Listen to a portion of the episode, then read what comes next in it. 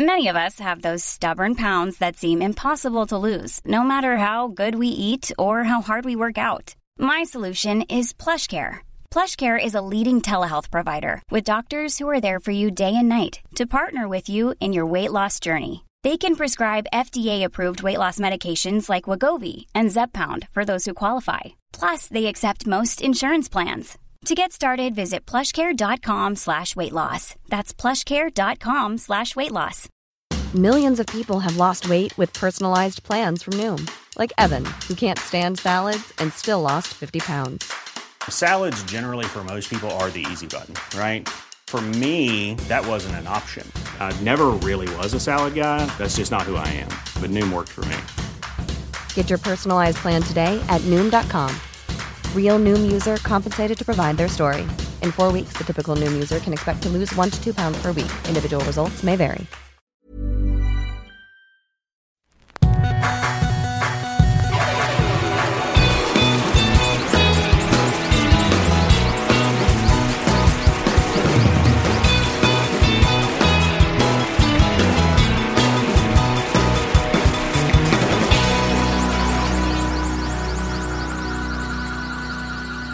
Bienvenidos a Dos Nombres Comunes, episodio 106.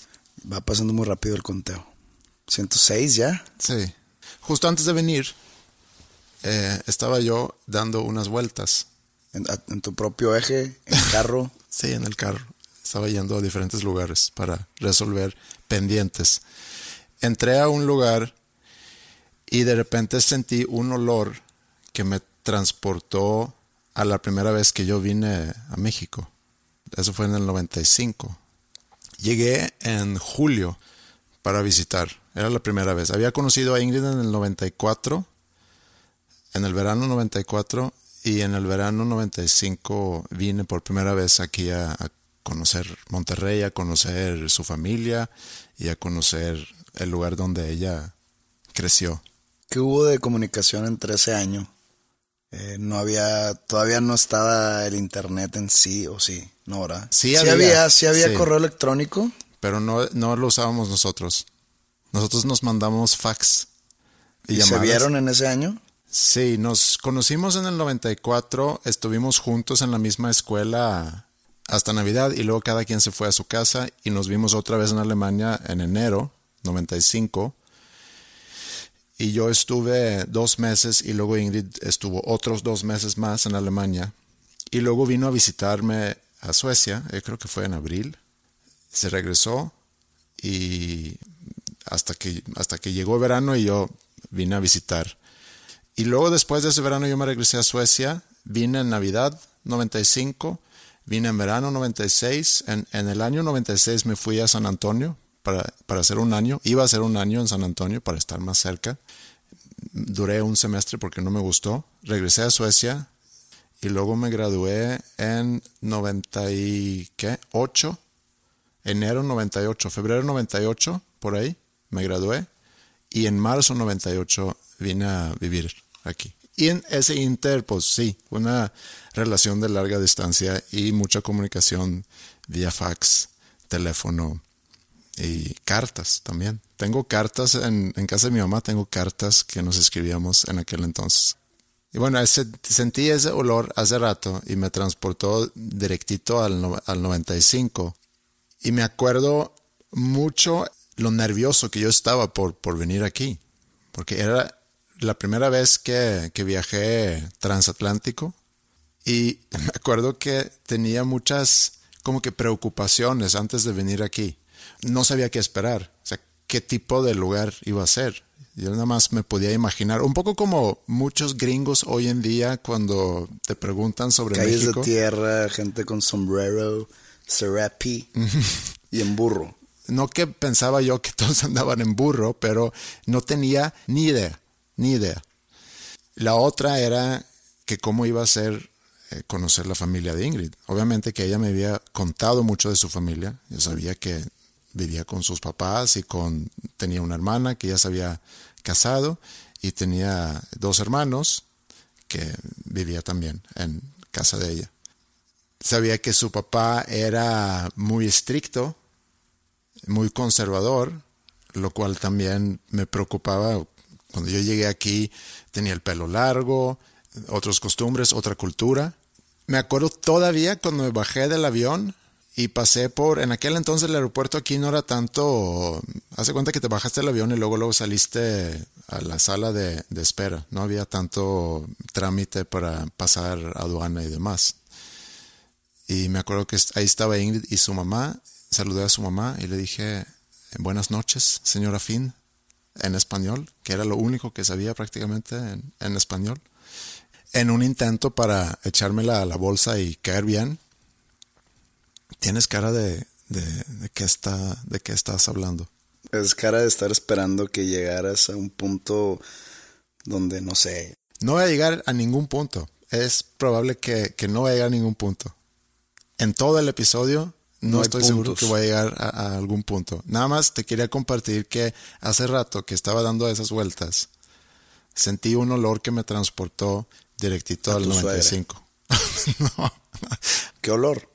A caño, a tacos, a burro. No, puedo describir el olor. Es, ¿Está rico o está asqueroso? No, ni rico ni asqueroso. Ok, ahí vamos. Un olor neutral. Un olor neutral. ¿Y de dónde podría emanar?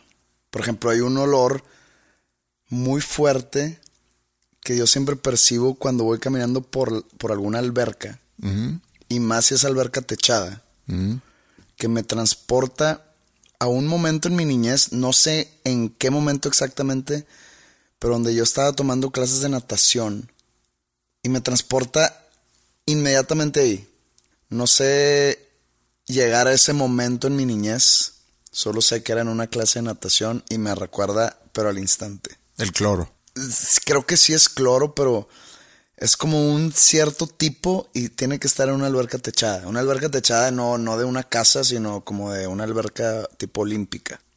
Pero yo lo, yo lo tengo identificado de dónde emana ese olor. Sí, este olor, eh, en este caso lo sentí estando en un, en un centro, no centro comercial, pero en, en, unas tiendas, un lugar donde hay tiendas. Y, probablemente un olor que, que no había yo sentido antes, por eso lo tengo tan conectado con, con mi primer visita a México. Y e-, era un verano lleno de impresiones nuevas, de todos, de todos sentidos, porque también el, conocer a la familia de Ingrid y, y, la dinámica de esa familia, ser el que viene no solamente como novio, cualquier novio que viene aquí a, a casa de, de, su novia, tiene que hacer puntos, caer bien y y puedes estar expuesto a malos tratos, burlas de los hermanos o celos y demás, cosa que yo también viví, pero además venía de otro lugar y no hablaba yo el idioma. Ingrid es la menor de cuatro hermanos. Su hermana es la mayor de los cuatro. Ella ya se había casado y yo me iba a quedar con ella. Y me acuerdo que ella era muy, muy celosa, porque según ella su papá le daba libertades a Ingrid de, que nosotros fuéramos a, salir o que íbamos solos a diferentes lugares, etc. Y me acuerdo que me tenía con, un, con una hora de llegar en las noches. Yo en aquel entonces tenía 22 años. Una noche llegamos tarde, me acuerdo, y ella había puesto la alarma. Entonces entré y sonó la alarma y, desperté a ella y a, y a su esposo, y, lo cual no me hizo muy popular. Duré ahí creo que una semana o dos y como que concluimos que no iba a funcionar, entonces me fui a casa de Ingrid. Y ahí me instalaron en un cuarto que tienen en el sótano, que también funciona como cuarto de, televisión. Y ahí iba yo a, a dormir y sus hermanos, también muy celosos, como a lo mejor pueden ser muchos hermanos de su hermana, en una cultura como la de México, siempre querían ver tele en las noches y se quedaban hasta muy muy tarde y no me dejaban dormir. No sé qué tanta necesidad tenían de ver tele, si era por eso o nada más por chingarme. Aunque no hablas el idioma, sabes cuando alguien está hablando de ti y burlándose de ti, aunque sea en, un idioma que tú no entiendes. Había mucho de eso también. Y me acuerdo que al finales del verano me quedé aquí creo que dos meses en un momento me preguntó Ingrid porque constantemente estaba practicando yo mi español. estábamos comiendo un día e Ingrid me preguntaba, oye, ¿y cómo vas con tu español? No, ya entiendo casi todo. Y vi nada más como mis cuñados se cambiaron mirada de que ahora pues hemos dicho muchas cosas de este este güey, seguramente. Eh, y ya, eso pasó ahorita hace, hace 20 minutos y me acordé. Eso pasó 20 minutos. O sea, te preguntó Ingrid hace 20 que cómo iba tu español. Yo lo escucho muy bien. Yo espero y, es, y me entiendas casi todo de lo que te digo. Entiendo casi todo. Casi todo. Sí, casi todo. A veces cuando dices cosas que como que no haces ningún sentido. Probablemente no haga sentido para ti porque no me entiendes. Pero para el público, obviamente hago sentido. Total. No, eso pasó ahorita hace 20 minutos cuando estuve en mis vueltas y de repente me llegó ese olor que me transportó directamente al 95. Acaban de matar a Selena. Acaban de matar a Selena, sí. Selena, me gustó mucho esa película. No la vi. ¿No? Eh, pues es que la verdad, si no conozco tanto y si no soy así que de perdido alguito fan, prefiero no verlas. Pero eso es lo interesante de, sabiendo la fama a la cual llegó ella, por eso es interesante de... La mató una fan. Que era presidenta de su fan club, sí. Ah, no, no, no. Sé que era fan, pero no sé si estaba trabajando para su. Sí, ella, ella, manejaba su línea de ropa o de su tienda de ropa, algo así. Y, y, sabemos si hubo una razón detrás o si no, nomás. Creo que ella estaba robando lana y que Selena ya sabía y que se iban a ver para platicar de eso y para resolver ese problema y seguramente Selena le iba a correr y esta señora, que no me acuerdo cómo se llama. Yolanda Saldívar. Yolanda Saldívar. No sé por qué sé. sí. Bueno, así es como está en la película. Quiero pensar que así fue. Es esta Salma Hayek, ¿no? No, es eh, J-Lo. Ah, sí, cierto, sí, cierto. Salma Hayek era Fría Calo. Jennifer López. Cierto. Sí está buena. A mí me gustó no Jennifer López, la película. A mí me gustó mucho, sí y yo no sabía nada de ella. Y no me acuerdo ni siquiera por qué vi la película, pero la vi y me gustó mucho. Bueno, se juntan ahí en, no sé si en la tienda y ahí en un estacionamiento, se me hace que es, la, la dispara, la mata. Es una buena historia porque tiene sus tintes de Romeo and Juliet, o Romeo y ¿Quién es Romeo? Ahí. El novio. El novio que tocaba en su banda y digo, ligándolo con lo que yo viví aquí, nada más que Abe Quintanilla, que es el, papá, el papá eh, no estaba nada de acuerdo con esa relación. El hermano, el que hizo después los, uh, los Cumbia Kings, tocaba en los dinos. Sí. ¿Sí? Sí. Bueno, la voy a ver. Vela. Voy a ver la película y te daré mi reseña. Sí, en diferencia de, de, Selena, a diferencia de Selena y, y su novio, mi suegro sí me aceptó. Abe Quintanilla creo que no estaba muy de acuerdo, ni los hermanos, eh, con esa relación. Entonces tiene esa historia también dentro de la historia de su vida, de un amor prohibido, hace cuenta. Me gustó. Me gustó que usaras una referencia a una canción de Selena para contar su historia. Te debería de contratar para nombrar mis canciones. Ándale.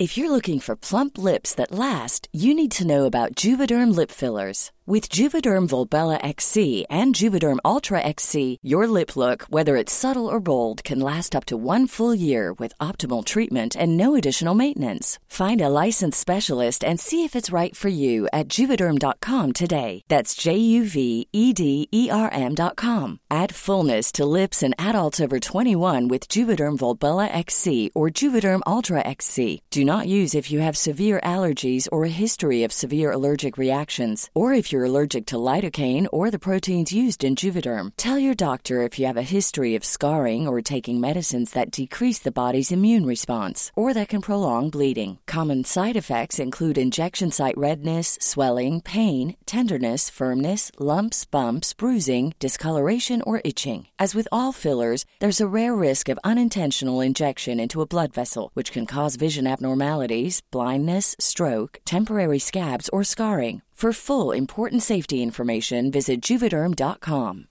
If you thought the only way to get a more defined jawline with natural looking results was through surgery, think again. Juvederm Volux XC is a non surgical injectable gel filler that improves moderate to severe loss of jawline definition and can help you achieve natural looking results with little downtime. Even better, this improved definition lasts up to one year with optimal treatment. No maintenance required. Improve jawline definition for a smooth, sculpted look with Juvederm Volux XC. For important safety information and to find a licensed specialist, visit juvederm.com. That's J U V E D E R M.com. Not for people with severe allergic reactions, allergies to lidocaine, or the proteins used in Juvederm. Common side effects include injection site redness, swelling, pain, tenderness, firmness, lumps, bumps, bruising, discoloration, or itching. There's a risk of unintentional injection into a blood vessel, which can cause vision abnormalities, blindness, stroke, temporary scabs, or scarring. Talk to a licensed specialist to find out if it's right for you.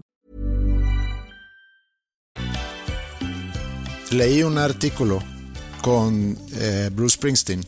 Era por su, eh, sus presentaciones que ha hecho o está haciendo todavía, no sé, en Broadway, pero sale el 15 de diciembre, sale un especial en Netflix. Springsteen on Broadway. Springsteen on Broadway. Y esa entrevista era en, en Esquire. Es más, lo leí creo que el viernes o el sábado, en, la semana pasada. Y luego nos vimos el sábado y me comentaste que algo cerca de Bruce Springsteen. Yo sé que tú eres muy fan de Springsteen.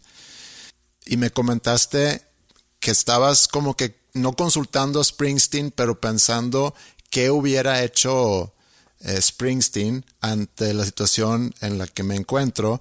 Y yo me acuerdo haber leído un- una entrevista hace muchos años con Chris Martin de Coldplay, cuando ellos estaban empezando. Y que él en esa entrevista dijo, nosotros siempre ante cada decisión nos estamos preguntando qué hubiera hecho YouTube, qué hubiera hecho Oasis. Y entonces tratamos de, de seguir los pasos de esas bandas. Y tú me comentaste algo similar acerca Pero sin saber que Coldplay hace esas preguntas. No, no, sí, sí, claro. Yo te platiqué un, un dilema en el que estaba, que ya no estoy. Gracias a Springsteen. Gracias a Springsteen. Como tú sabes, o como la... Yo creo, quiero pensar que nuestra audiencia sabe, que saqué un sencillo hace unos días, bueno, hace unas semanas, o hace inclusive eh, unos meses, que se llama Ojalá, ¿no? Sí. Y ese fue como que el primer sencillo, y cuando digo sencillo no quiere decir que, que sea el sencillo promocional de un disco, no, o sea, es una canción totalmente huérfana. que me refiero a huérfana? Que no, está, no es parte de un disco. Y conforme vaya a llegar el momento de lanzar mi disco, que sale, no sé, no sé cuándo, en 2019, todavía no lo grabo, ya está escrito, lo escribí en Maine iba a estar sacando yo unos sencillos antes y me toca ya sacar uno pronto, el cual ya está grabado. Para este próximo yo grabé dos canciones y me topé con un buen problema, pero fue un gran problema. Que las dos canciones, o sea, grabé las dos para escoger entre esas dos y enseñársela a la gente clave para que me diera su opinión. Y dije, pues se van a inclinar la mayoría por una, no sé por cuál.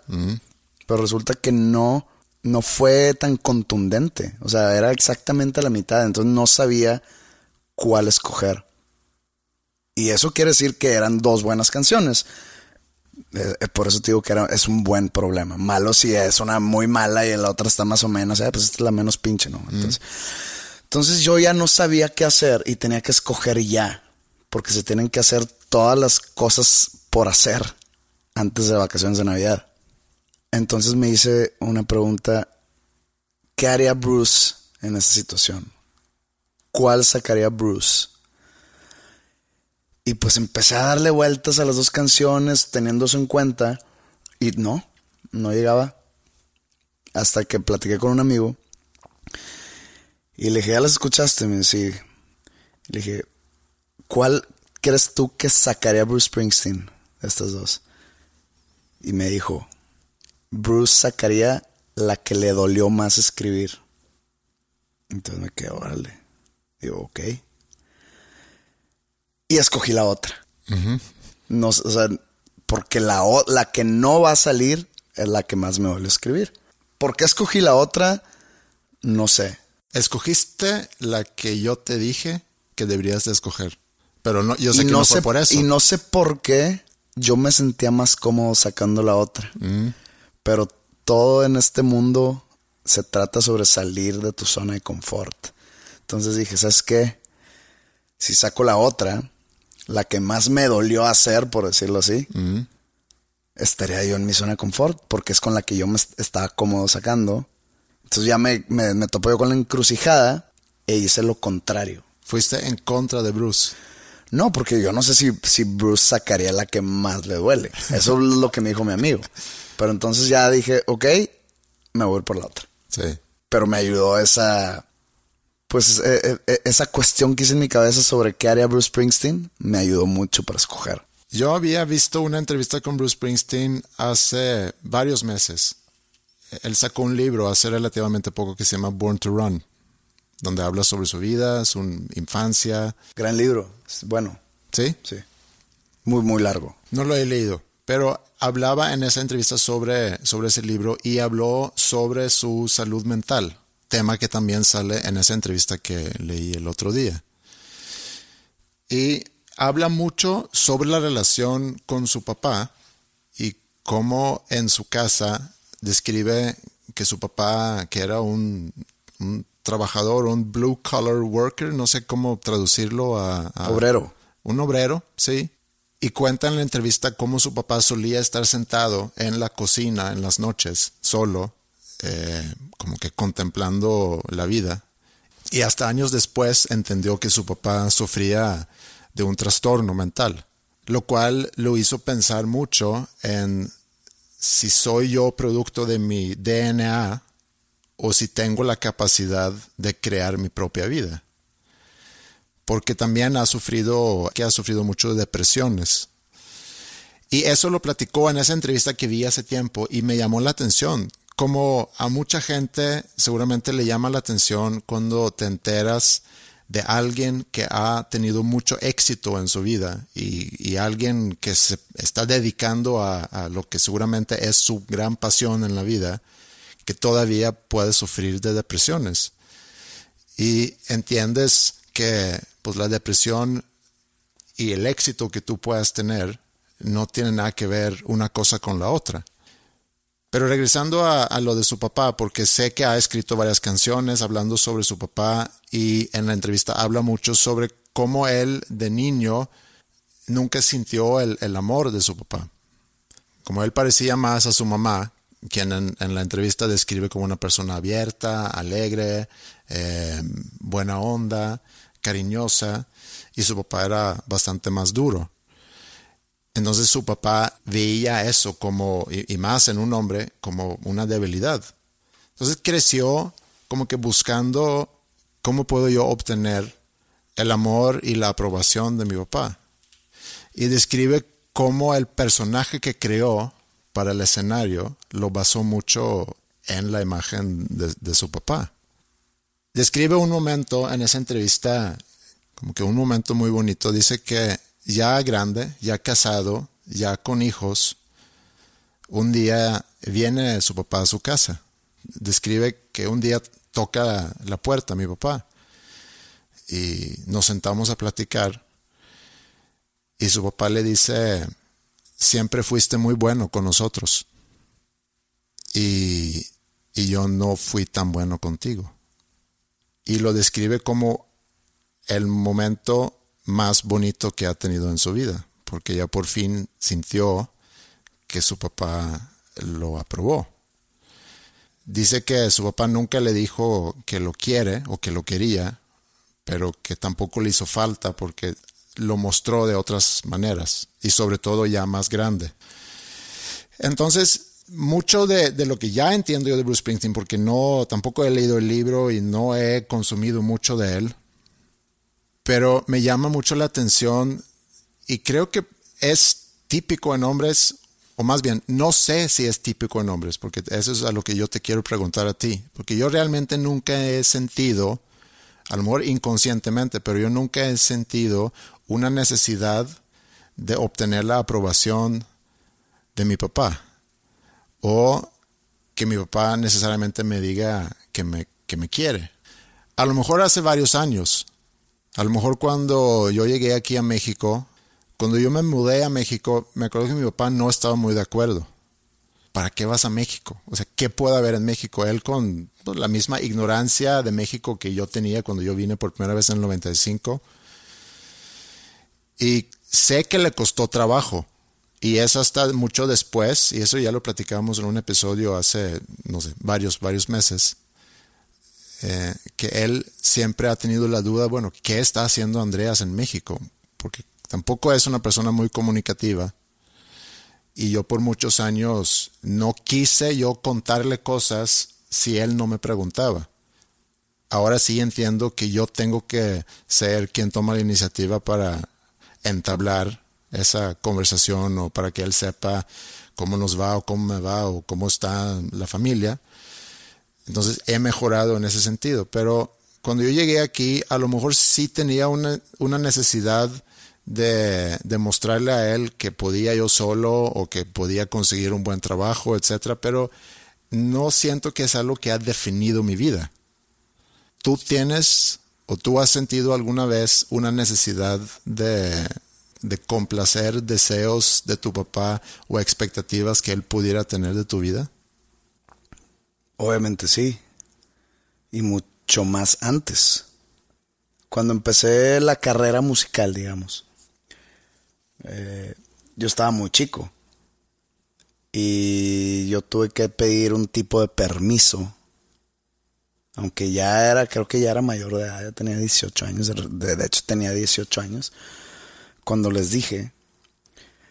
Pero yo no me mantenía. Yo no ganaba un peso en ningún lado. Yo empecé mi carrera de derecho. Y, y ya existía la banda, pero yo, cuando nos ofrecen contrato, pues yo tuve que hablar con mis papás. Y mi papá no estuvo tan de acuerdo.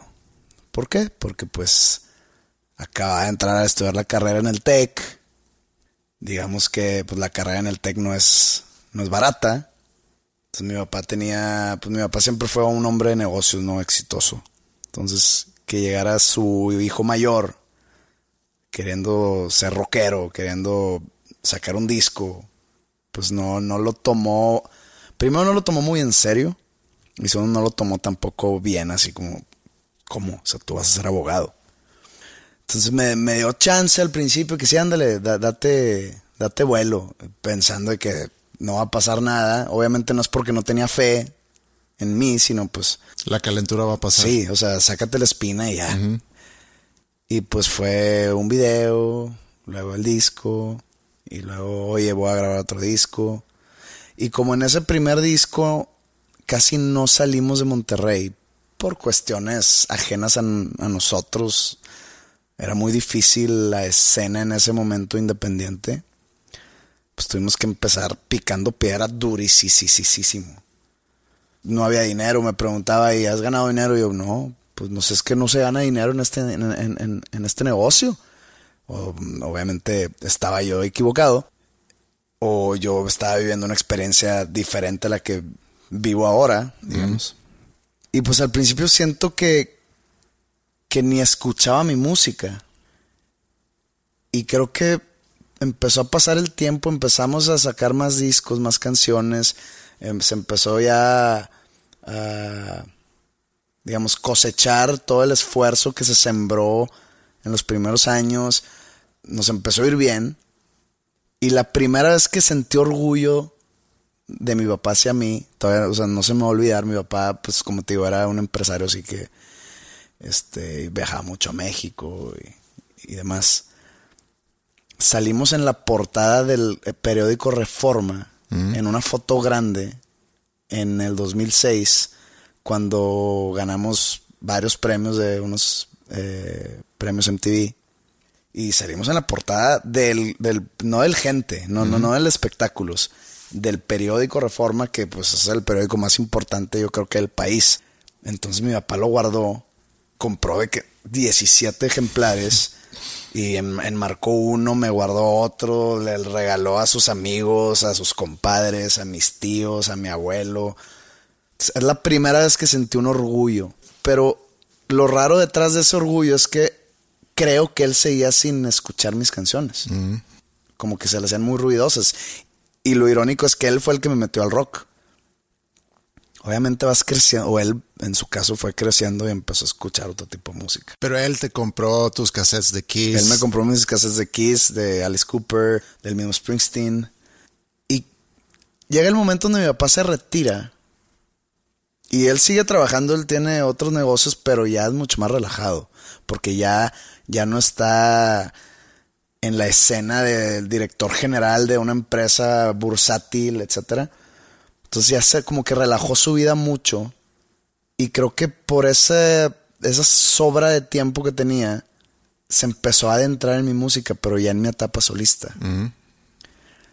Y me di cuenta hace relativamente poco, y te estoy hablando poco, hace semanas, que algo me preguntó de Spotify, no de mí, sino sobre el funcionamiento de la aplicación, que me dijo, necesito bajar una playlist y me dijo la playlist que era, y pues era una playlist de, pues de música como, pues ya de señor. Este, Serrat, Alberto Cortés y Facundo Cabral y cosas así, más de señor, ¿no? Y veo que tenía bajados mis discos solistas. Nada más, o sea, nada más los solistas, los de Panda no. Siento por lo mismo que, que pues con, con Panda era más ruidoso el asunto, más como que disonante para, para él pero nunca, o siempre me pregunta cómo te fue, eh, cuánta gente entró, o cómo te digo con los libros, o no sé. siempre me hace esas preguntas, pero cuando me las hacía, según yo, venían vacías, o sea, nomás como quiero ver cómo le está yendo a mi hijo, pero no sé qué hace mi hijo. Claro. Pero entonces vi mis discos bajados. Entonces como que me cambió un poco ahí la cosa. Mm. Eh, y me dio gusto, me dio la verdad me, dio gusto que, los tiene y quiere decir que los escucha. Que no me platique o que no me oye en esta canción me gustó porque esto, esta canción no me gustó por tal.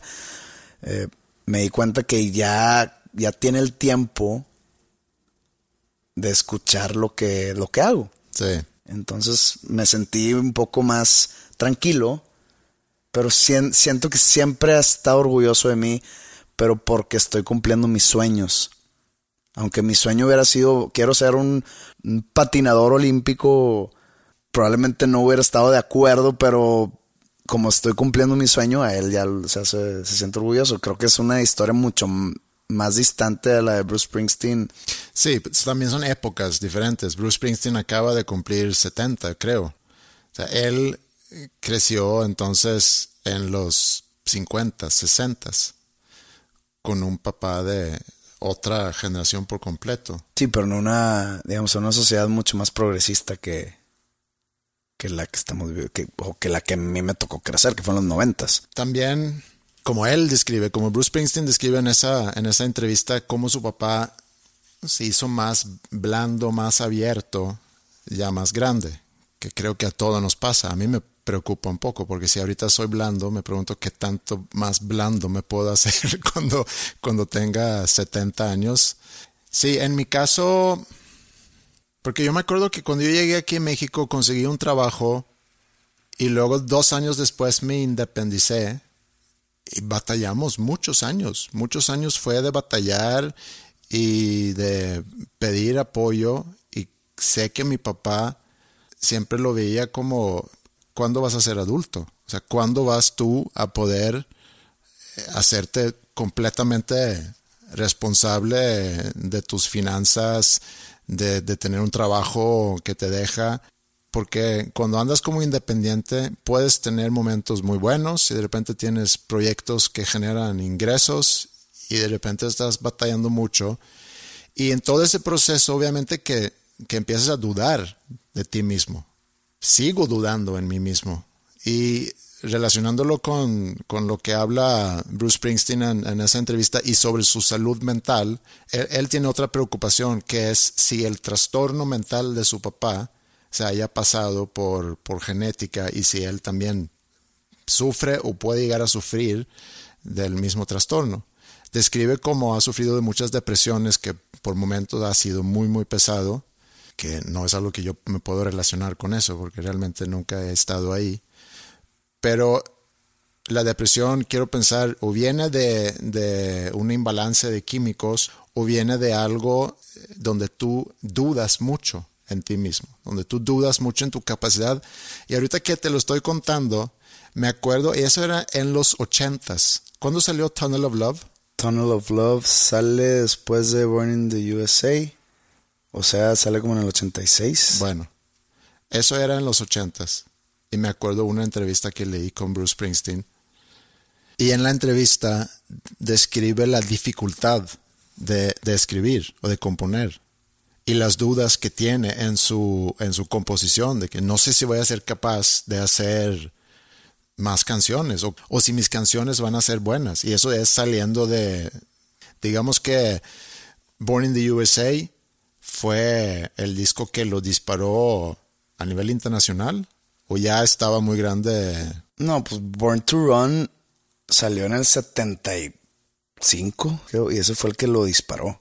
Pero el Born in the USA creo que fue donde, donde llegó su cumbre en ventas, digamos, porque sí fue un disco muy, muy exitoso comercialmente hablando. Y luego, ¿cómo puedes seguir produciendo música o componiendo, sacando música que a la gente le gusta mucho, llenando estadios, tocando conciertos de tres a veces más horas en todo el mundo y seguir dudando en tu capacidad? Eso es algo que desde afuera puede ser Pero muy es que- difícil de pero- entender. Pero es que, bueno, ahí te va un ejemplo que tiene que ver más con, con los libros, pero es similar.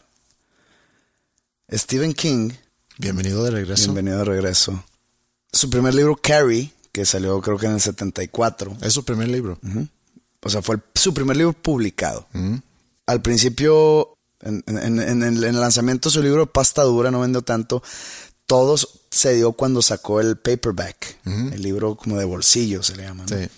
Entonces ya empezó a sacar otros libros, Salem's Lot, The Shining, The Dead Zone, etc. Y se empezó a hacer gigantesco. Y fue, fue muy encasillado como un autor de exclusivamente de horror, el cual no es, pero eso no es parte de, de- de la conversación ahorita. Él llega a un punto donde empieza a dudar de su talento, que le pasa a todo mundo, me, me, me pasa a mí inclusive ahorita. Ahorita tengo eso, pero ahorita si quieres te cuento, no tiene nada que ver con el super éxito ni nada así. ¿no? Que él empieza a escribir libros con un seudónimo, que es Richard Bachman. Llegó un punto donde dijo, ¿qué tal si nada más es- se está vendiendo, se están vendiendo mis libros porque dicen mi nombre en la portada y no porque son realmente buenos? Entonces, él fue y consiguió un contrato con, con una editorial más underground bajo el nombre de Richard Bachman y empezó a sacar otros libros para ver si su talento es ¿Es real o su talento nada más se apoya en un nombre como el de Stephen King? Y empezó a sacar y pues eran libros, eran libros muy oscuros, eran libros totalmente diferentes, no eran de horror sobrenatural, sino más humano. Misery lo iba a sacar con el Richard Bachman, pero fue descubierto. Ah, Entonces ya lo sacó como Stephen King. Pero lo hizo por eso mismo, por dudar de su talento. No sé si le haya causado depresiones, sé que se inmiscuyó demasiado en las drogas, pero sí es, un, es, es una posición, es un lugar muy oscuro el estar en ese punto. y me pregunto si tiene que ver con... Tiene que ver con la baja autoestima, eso sin duda. Sí, y la autoestima es algo que en mi caso creo que todos llegan a, a dudar en, en- en su propia capacidad.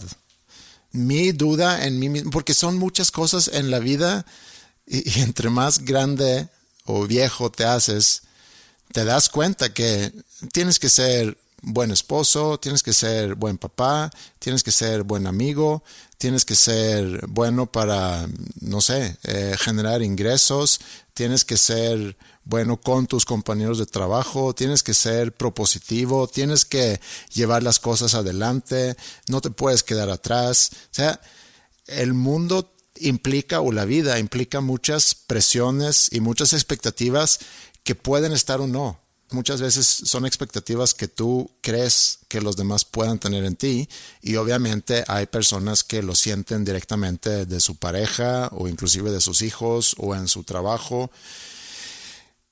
Y es muy fácil de llegar a, dudar en tu, en tu capacidad. Y cuando llevas una, y a lo mejor aquí es donde lo puedo relacionar con, con, lo que tú haces, cuando tú eres a final de cuentas el responsable de lo que vaya a suceder, porque si, si estás emprendiendo o si estás creando, sea un negocio, sea un proyecto, sea canciones, o sea un libro, a final de cuentas depende de ti y tu capacidad. Y de la gente que colabora y trabaja contigo, obviamente para asegurar que algo sucede con, con eso lo que tú hayas creado. Pero también te deja muy expuesto es, eso, eh, la palabra clave aquí es expuesto. Porque mucha gente no entiende. Por ejemplo, si tú eres un contador o tú eres un empresario, tu trabajo no está siendo juzgado por una masa de audiencia. Digamos, quitarlo del público o la audiencia, no está siendo juzgado por un montón de gente. Tú haces bien tu trabajo porque tú entregas resultados y tu jefe dice, ah, muy bien, vas eh, con los lineamientos de lo que esperamos de ti, etc. Como artista, hablando sin que suene presuntuoso el asunto, tú puedes echar tu alma completamente en un grupo de canciones, transformarlo en un álbum, tener la fe en que diste todo, en de que está todo muy bien, en el que dejaste todo tu esfuerzo y tu talento y tu espíritu ahí y sale y luego hay gente que literalmente pisotea tu trabajo y te lo hace saber. De ahí provienen todas esas inseguridades. y más hoy en día, porque ahorita. Por las redes sociales. Sí, es instantáneo. antes, eh, no sé, a mí no me tocó. A mí nunca me tocó ser el favorito de, de los críticos. Y cuando digo críticos es. Pues expertos, entre comillas, en música, ya sea en periódicos o revistas o canales de televisión. Nunca, mi trabajo nunca fue siquiera analizado de esa manera. Pero ahora con, la, con las redes sociales, la gente ya expresa su opinión al instante. Entonces ya me llegan directamente todo eso. Entonces yo saco una canción, por ejemplo, ojalá, que, que acaba de salir. A mí me gusta leer los comentarios porque quiero ver realmente qué le pareció a mi público eso. Y pues hay de todo. O sea, como puede haber comentarios muy positivos, puede haber comentarios, hay más o menos, pueden destrozar con un parrafito, pueden destrozar toda tu seguridad artística. Y a mí me han dicho de todo. Me han dicho que canto horrible, que todas mis canciones, que ya chole con el estar triste, que ya chole con lo cortavenas. Yo ya llegué a aceptar mi papel dentro de la industria o mi papel o el legado que voy a dejar cuando, no sé, cuando yo esté viejo, cuando me muera. O sea, yo ya acepté que voy a ser conocido como el que hacía canciones tristes y no me molesta para nada. Pero entonces llega la gente, oye, ya chole, ¿no? Pues probablemente sí, ya chole, pero es lo que me sale. sí. Y sé que no que es, que es lo que se espera de mí porque tampoco soy muy de zona de confort. Pero es lo que lo que me sale, lo que mejor, y no necesariamente tengo que estar triste. Puedo estar viviendo la etapa más feliz de mi vida y me van a salir canciones así porque pues, prefiero hablar de eso. Mm. Pero entonces la gente tiene el poder de deshacer tu trabajo y deshacerte el alma y no y, sin que suene dramático, pero pues el alma en el que pones tú para hacer tu trabajo te lo pueden destrozar en un párrafo, en un tweet. Y eso yo creo que es lo que da pie a que la gente tenga baja autoestima en su hablando sobre, sobre su arte o y es una eh, paradoja o una contradicción porque para hacer lo que tú haces es decir componer escribir y como dices plasmar tu sentir en una canción o ponerlo allá requiere cierta sensibilidad viene de una persona sensible. Estoy generalizando, pero creo que artistas en general son personas sensibles, o sea, tienen la capacidad de conectar con sus emociones, con sus sentimientos y pueden traducir eso en, canciones, en libros, en poemas, en lo que tú quieras. a la vez estás dispuesto, y A aquí com- viene la a compartir contradicción, eso. a compartirlo y saber que alguien pueda agarrar tu canción o tu libro y hacerle una bolita y tirarlo al piso y, y- y brincar encima. Burlarte. Sí. O sea, al- alguien puede burlarse de esa sensibilidad o de esos sentimientos que estás plasmando. Yo me acuerdo cuando yo hice Habitat, las entrevistas con, la gran mayoría fueron con músicos. Y una pregunta que hice muchas veces a, a músicos que estaban en una banda, preguntaba, ¿cómo es el proceso, cómo es tu sentir cuando toca juntar canciones para un disco y cada quien lleva sus ideas, porque implica muchas cosas, implica, hay un orgullo entre, entre todos, hay un, quiero que mis canciones estén en el disco, no todas las bandas funcionan así, pero hay bandas, me acuerdo por ejemplo con, con Meme del Real, de Café Tacuba, me dijo, pues es, es, es pánico, es pavor, porque llegas con, con canciones que a lo mejor llevas semanas, meses trabajando, puliendo, expresando un sentir muy profundo y los tienes que poner sobre la mesa para que esas canciones sean juzgadas por, en este caso, cuatro personas que tienen que decir, no, no me gustó, este me gustó más, este me gustó menos, y es un proceso donde a lo mejor no vamos a tomar mucho en cuenta qué sentiste tú al componer esta canción, sino tenemos que hacer, eh, objetivamente tenemos que escoger cuáles son las canciones que deberían de entrar al disco. Sí, rudo. Esa dinámica no la teníamos nosotros, pero sí había un poco de eso que, que sí, me ponía nervioso yo al presentar una, una canción o al momento que eh, nos íbamos a juntar por primera vez a darle esa canción.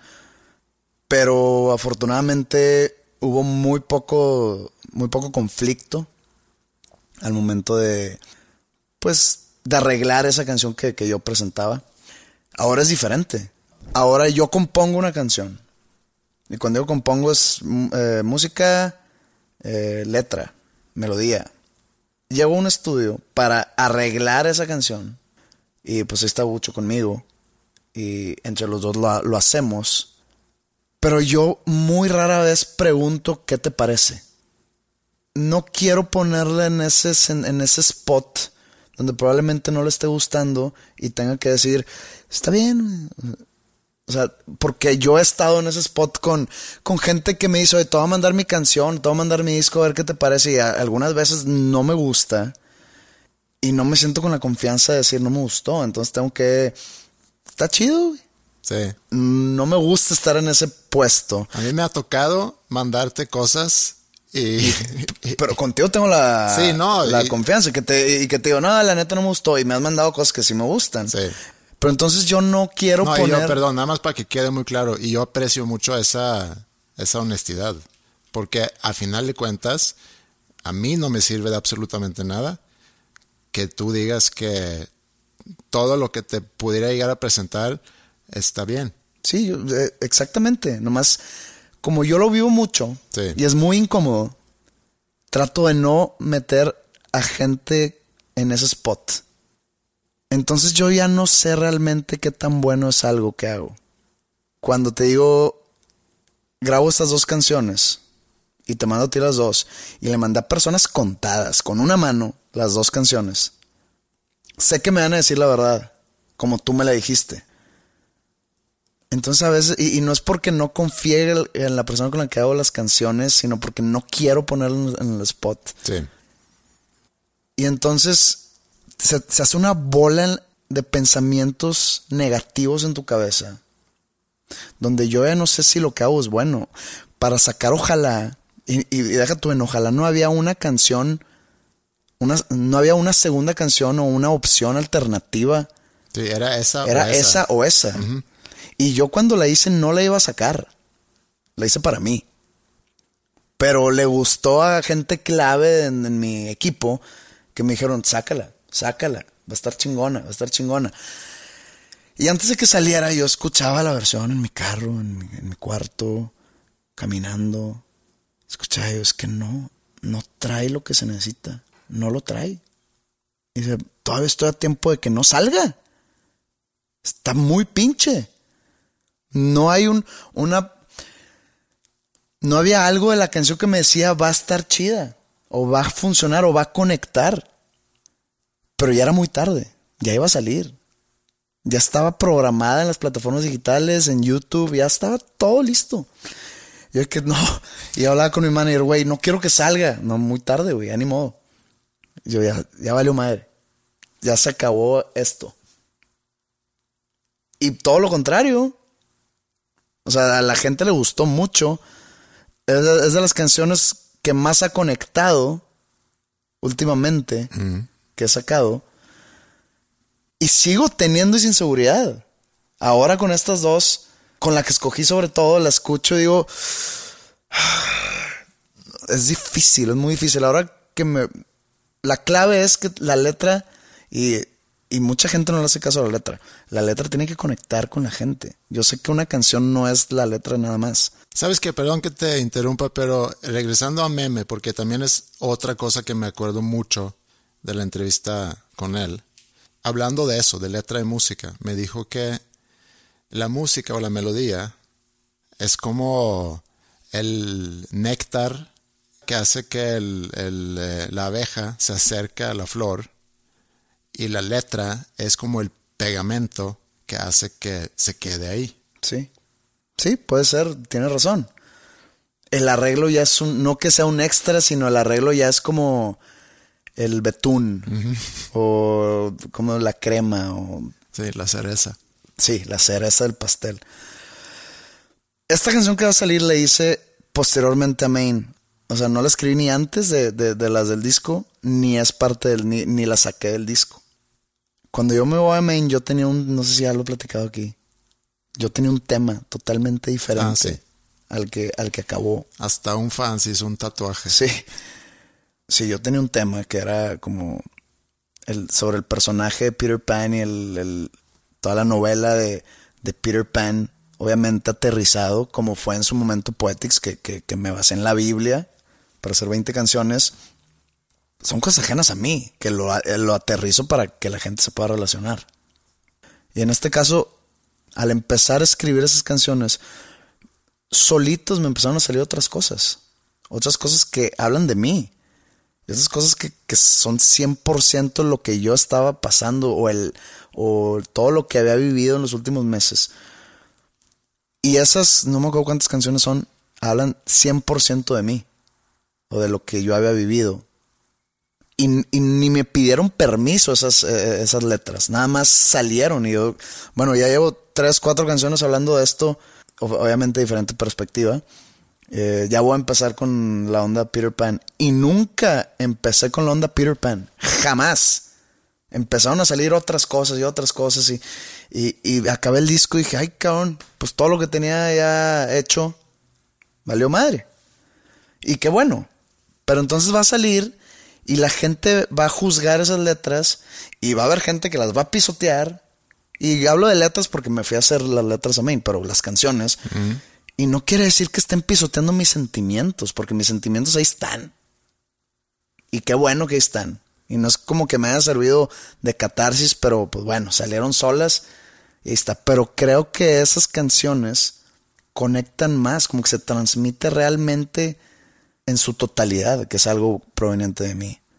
Si yo hubiera hecho lo de Peter Pan, que probablemente lo haga en el futuro, si hubiera hecho lo de Peter Pan, chances hubiera sonado así como algo ajeno, como por ejemplo, hay canciones que son cosas que no he vivido.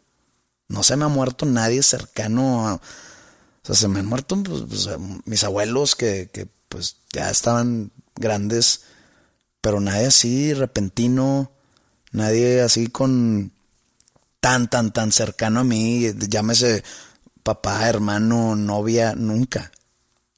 Y he hecho canciones sobre eso, mm. varias, pero no se transmite igual que exista la opción que la gente pisotee algunas canciones de las cuales estoy poniendo toda mi alma y todo mi corazón en ellas, no pasa nada. No me afecta en lo superficial, pero se va creando algo adentro que se empieza a acumular y empiezas a, empieza a ganar esa inseguridad o esa baja autoestima y es donde empiezan los problemas. Por eso te digo, ahora todo lo que hago siento que no es suficiente. o siento que no es bueno y necesito aprobación de los demás cuando desde cuándo he necesitado aprobación de los demás. Y tengo miedo que eso se acumule de más y se convierta en un tipo de trastorno. Porque si sufro de baja autoestima. Mucho tiene que ver esto. Entonces, es difícil. O sea, tienes que tener un músculo muy entrenado en tu cabeza o en tus sentimientos, en tus emociones, para que se te resbale realmente en su totalidad esos comentarios negativos. Sí. En caso de Bruce Springsteen, supongo yo que él, no sé, este, consiguió todo o superó sus sueños por mucho, entonces dijo, ahora que sigue. Entonces voy a seguir haciendo canciones y voy a seguir llenando estadios, pero yo ya no sé si esas canciones son buenas, porque la gente va a estar ahí. Es lo que le pasó a Aaron Rodgers. ¿Sabes quién es Aaron Rodgers? No. Quarterback de Green Bay Packers. Yo leí una entrevista de él. Últimamente le tiran mucho de pecho frío, que ya como que no da, no da el, el extra.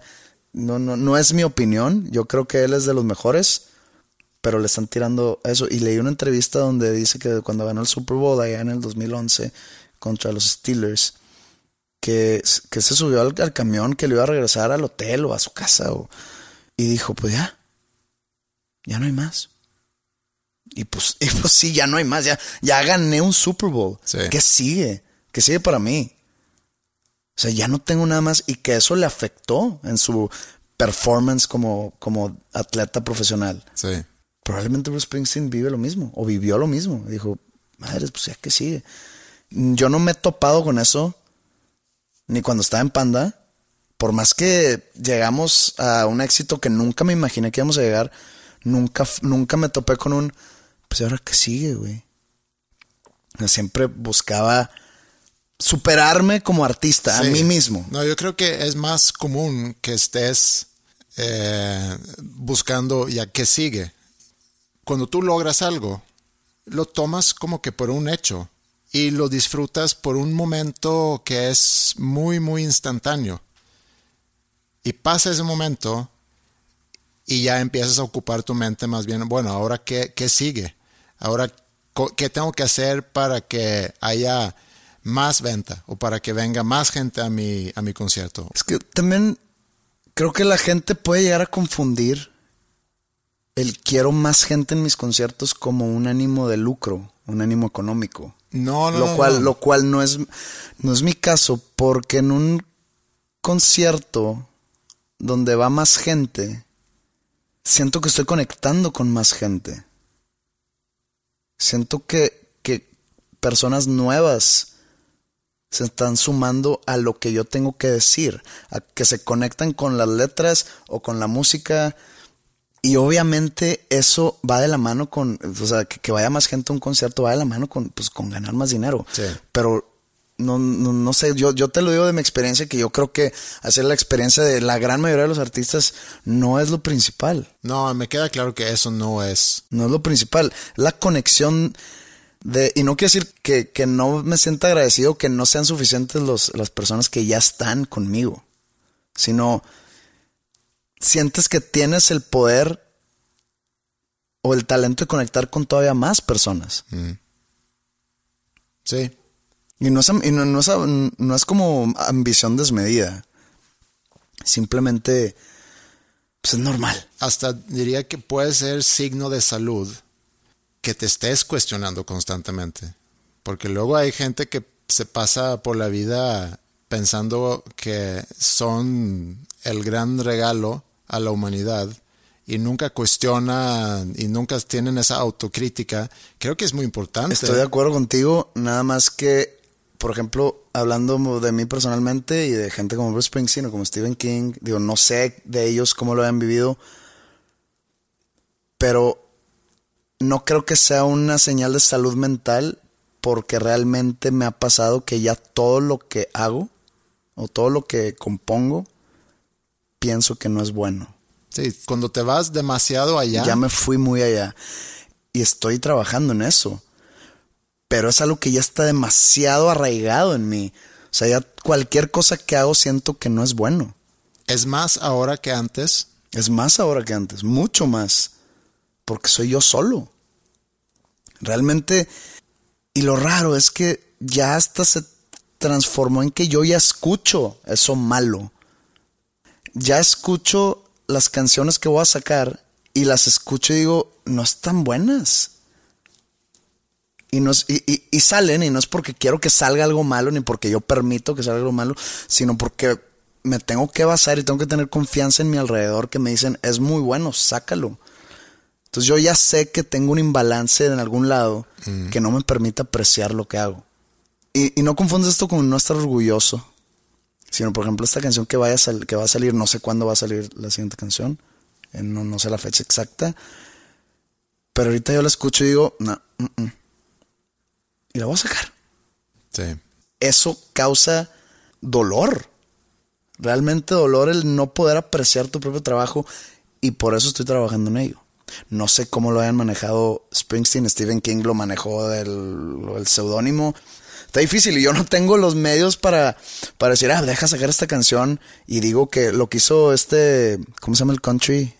Garth Brooks, que sacó un disco eh, pues, siendo él obviamente, pero con otro nombre y con otra Ah, sí, imagen. sí, me acuerdo. Este, Hace varios años ya. Sí, pues creo que yo tengo una voz que la gente me va a reconocer esté donde esté. Entonces no puedo hacer eso, no tengo, no tengo esa válvula de escape. Sí.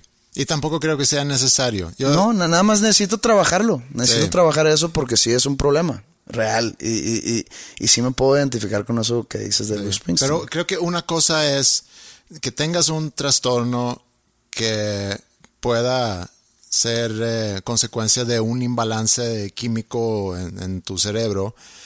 Y otra cosa es lo que a lo mejor es un trastorno de realidad distorsionada, que ves la realidad o lo que tú percibes una realidad que a lo mejor no es la realidad que los demás ven. Luego pudiéramos meternos otras dos horas en platicar sobre qué es la realidad, pero y, y diste un buen ejemplo, lo que pensabas tú de Ojalá y cómo fue recibida Ojalá. Entonces, tu percepción de la realidad o tu percepción de esa canción no coincide con la percepción que, que tiene tu público. Y lo raro es que ya viendo lo que piensa el público, ya la escucho bien. Entonces mis pensamientos o mi opinión no es mía. Eso, eh, eso es lo que a mí me dice que es un trastorno. Pero creo que es diferente con la dismorfia, que la gente que se ve gorda o se ve flaca, es- est- están relacionados, pero no es, o sea, se puede decir que no es lo mismo porque si tú estás flaco y te ves gordo en el espejo, ¿qué pasa? Pues ahí estás viendo un reflejo, ¿no?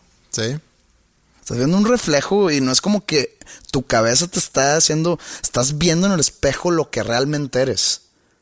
Acá no hay espejo, acá el espejo es el público.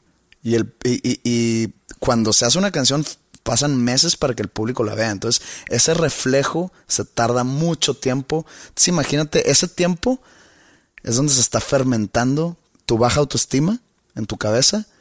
Cuando ya le llega a la gente, para ti la idea de esa canción ya es que es una basura total. Y ya cuando te llega el reflejo de que, ah, entonces estaba yo equivocado. Pero ya se, ya se tardó mucho. Eso es lo que me pasa. pero sabes que yo en los últimos meses me despierto los lunes cuestionando mucho mi existencia y no, y no, y no para que suene demasiado dramático, pero despierto los lunes y, también lo que, lo que comenté hace pocos episodios, ese sentir de que el tiempo pasa muy rápido. Siento que otra vez lunes y a ver si alcanzo a lograr en esta semana lo que tengo que lograr y si tengo el tiempo suficiente o si es que tenga yo la capacidad suficiente para poder lograr lo que quiero lograr. Pero hoy es lunes y, y algo que sí siento es que el estar aquí platicando para mí es muy terapéutico. Me sirve mucho. Independientemente del tema que, que estamos hablando, porque me hace pensar, me hace escuchar, eh, reaccionar a, a las cosas que, que tú dices. Podemos hablar cosas serias o cosas muy superficiales, pero sí lo siento como algo muy terapéutico y siempre salgo con bastante más ánimo que tenía antes de empezar, porque además antes de empezar estoy con la duda que si vamos a tener otra vez de qué hablar. Bueno, tenemos que terminar. Son 1200 pesos y ¿para cuándo la siguiente cita? Nos vemos otra vez en la próxima semana.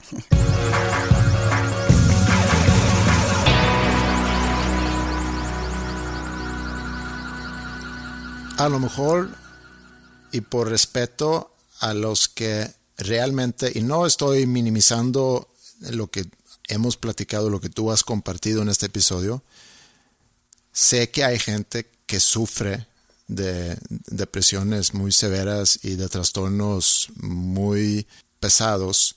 Y sé que hay cosas que se pueden tratar con, medicamentos, cosas que se pueden tratar en, en terapia.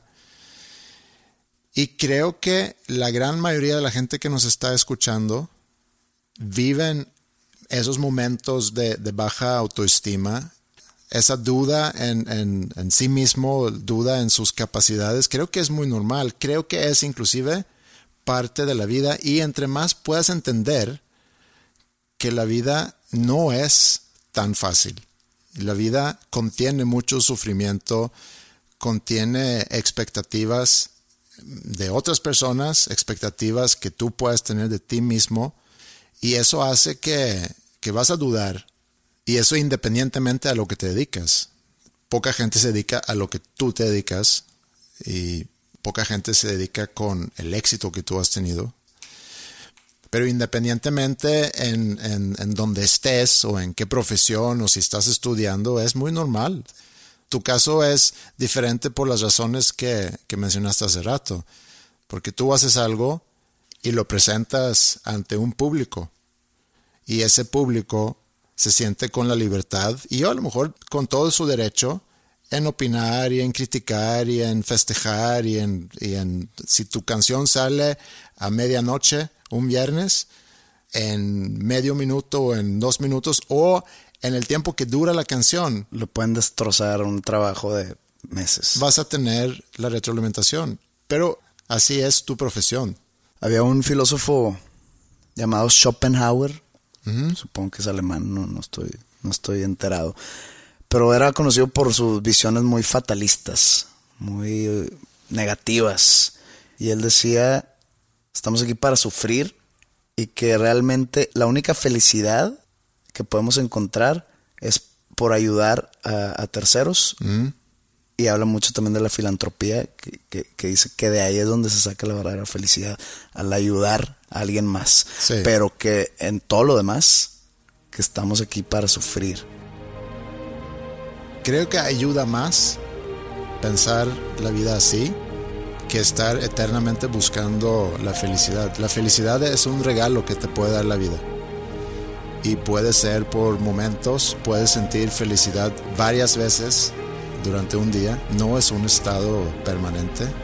Y sí creo mucho que la felicidad pura viene al darte cuenta que estás haciendo algo muy bueno para otra persona. Y a lo mejor así podemos cerrar con un pequeño consejo de la semana, que es busquen hacer algo bonito o bien para otra persona para experimentar lo que es sentir felicidad. Bueno, muchas gracias por sintonizarnos esta semana y esperamos verlos a la próxima. Pueden mandar sus comentarios a podcast.com y en nuestras redes sociales, Twitter 2 con el número 2, nombres comunes, Facebook, dos nombres comunes. Eh, muchas gracias por su atención y nos escuchamos en la próxima semana. Bye bye. Have you ever seen a one trick pony and feel so happy and free? If you've ever seen a one trick pony, then you've seen me. Have you ever seen a one legged dog making his way down the street? If you've ever seen a one legged dog, then you've seen If you're looking for plump lips that last, you need to know about Juvederm lip fillers. With Juvederm Volbella XC and Juvederm Ultra XC, your lip look, whether it's subtle or bold, can last up to one full year with optimal treatment and no additional maintenance. Find a licensed specialist and see if it's right for you at juvederm.com today. That's J U V E D E R M.com. Add fullness to lips in adults over 21 with Juvederm Volbella XC or Juvederm Ultra XC. Do not use if you have severe allergies or a history of severe allergic reactions, or if you're allergic to lidocaine or the proteins used in Juvederm. Tell your doctor if you have a history of scarring or taking medicines that decrease the body's immune response or that can prolong bleeding. Common side effects include injection site redness, swelling, pain, tenderness, firmness, lumps, bumps, bruising, discoloration, or itching. As with all fillers, there's a rare risk of unintentional injection into a blood vessel, which can cause vision abnormalities, blindness, stroke, temporary scabs, or scarring. For full important safety information, visit juvederm.com.